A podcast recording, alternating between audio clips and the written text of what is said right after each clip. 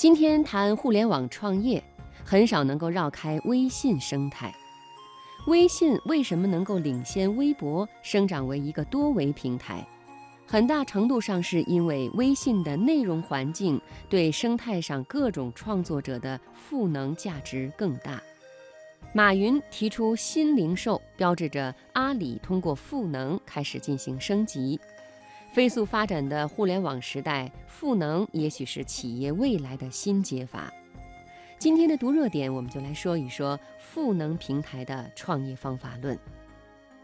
未来十年，我们认为是创业者的黄金时代，因为真正的互联网加才刚刚开始，机会就在隔行如隔山的山上。谁有一个新需求的核心竞争力，谁就会获得一个新认知的定位。谁就可以把这种竞争力彼此整合，谁就成为未来的新生态，具有更大的行业话语权。而这一切的新赛场都发生在基于平台的生态赋能系统上。这个“赋”是天赋的“赋”。打一个比方，传统的平台是高速公路，让 B 端商品快速到达另外一端的客户。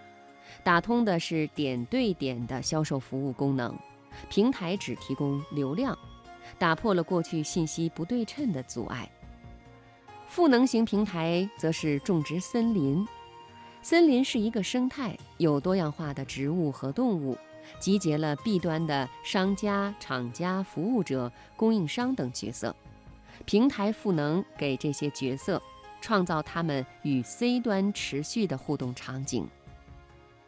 总结下来就是三句话：一、高频做细分，低频往下沉；二、做巨头不愿意做和做不了的产品；三、借助更大的平台的力量。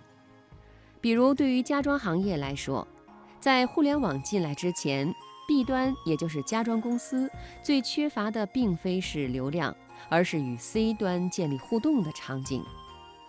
最初，这个场景的关键词与信任相关。用户找装修，最先开始的场景是学习装修知识，因为装修对于我们来说是一个未知的领域。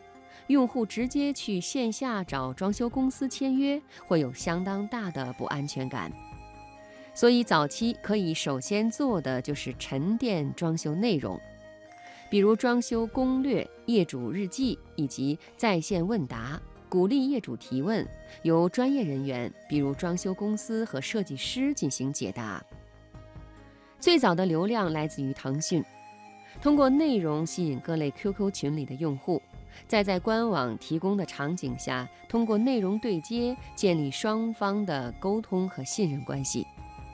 在这方面，电商平台能给更多的启发。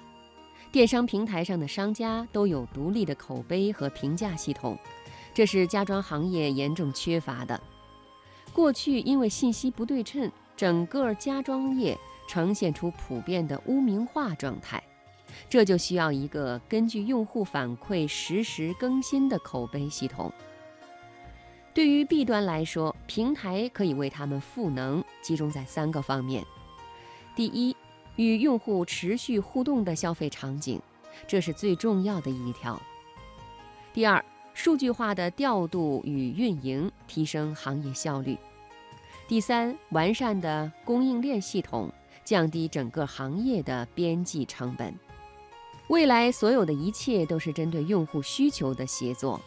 平台作为一个持续挖掘消费需求场景的生态体，通过赋能释放平台内每一个角色的价值，让个体越来越强大，让生态越来越完整。而这一切，正是这一波实体商业重塑价值的开始。